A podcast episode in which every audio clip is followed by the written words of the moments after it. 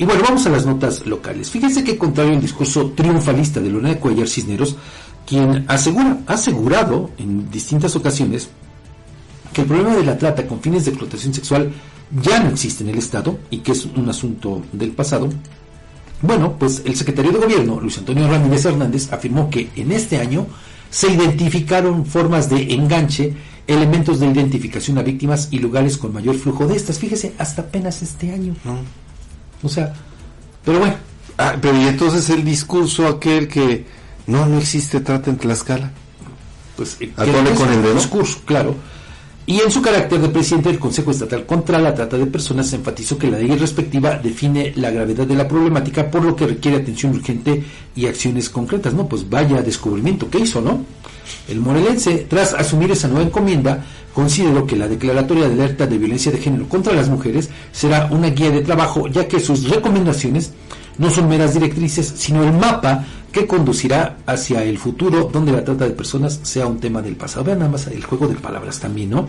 O sea, claro que la alerta de violencia de género pues está diseñada para eso. Entonces, aquí, señor secretario, pues no nos venga con este eh, este discurso, ¿no? Este el mapa que conducirá hacia el futuro donde la trata de personas sea un tema del pasado. Son meras directrices, pues claro, directrices que tienen que acatar las autoridades en sus distintos órdenes de gobierno. Atender por- y, y- Claro. y atacar, ¿eh? Sí. Y bueno, Ramírez Hernández reconoció que Chautempan, Tenancingo, Teolocholco, Tlaxcala, San Pablo del Monte, Santa Cruz, Tlaxcala y Acuamanala son los principales municipios donde la explotación afecta. Así nada más lo dijo, donde la explotación afecta.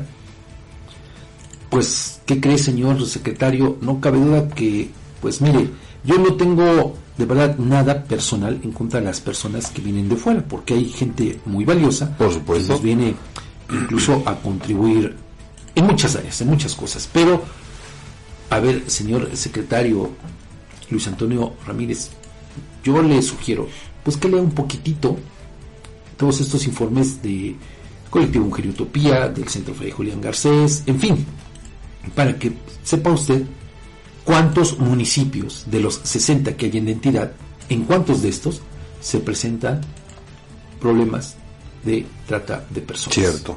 O sea, no son los que usted dice, los que se han identificado, porque entonces eso me lleva a pensar, pues, ¿en qué lugar está usted viviendo? ¿O será acaso que sigue eh, viajando del diario a Puebla? ¿O hasta Morelos? Bueno, ya sería Imagínate. el colmo, ¿no? Pero, No, porque ya para Morelos sí, pues, por lo menos son cuatro horas, ¿no? bueno, pero en helicóptero todo puede Ah, suceder, bueno. ¿no? Eh, sí, sí, sí, tienes razón.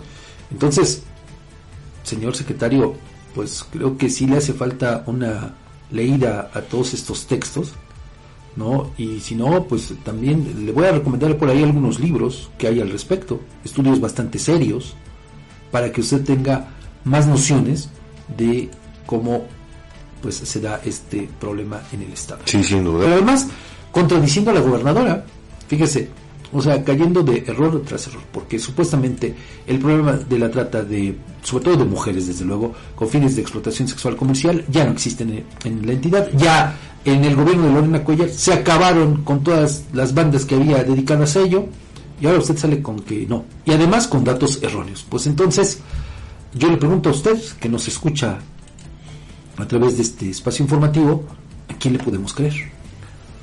¿A quién? ¿A quién le vamos a creer? quién le vamos a creer. Pues es que, fíjate, número uno dice que no y número dos dice que sí. ¿Para dónde vamos a jalar entonces? ¿Quién tiene la razón? Exactamente. ¿Qué impacto? La verdad es que qué impacto. Y bueno, pues esto solamente evidencia pues, que este problema sigue existiendo. Digo, le recomiendo nada más, eh, señor secretario, y si no, bueno, pues si me permite, se lo regalo, eh, el libro de Los Padrotes de Tlaxcala, este libro que escribió nuestro colega y amigo Juan Alberto Vázquez, que por cierto, el gobierno de Lorena Cuellar trató de boicotear su presentación, Cierto. ¿no? Sí. y ordenó a algunos medios de comunicación que no publicaran absolutamente nada relacionado con ese libro que habla, habla sobre esa realidad lacerante que se vive en el Estado y que desafortunadamente ha trascendido fronteras.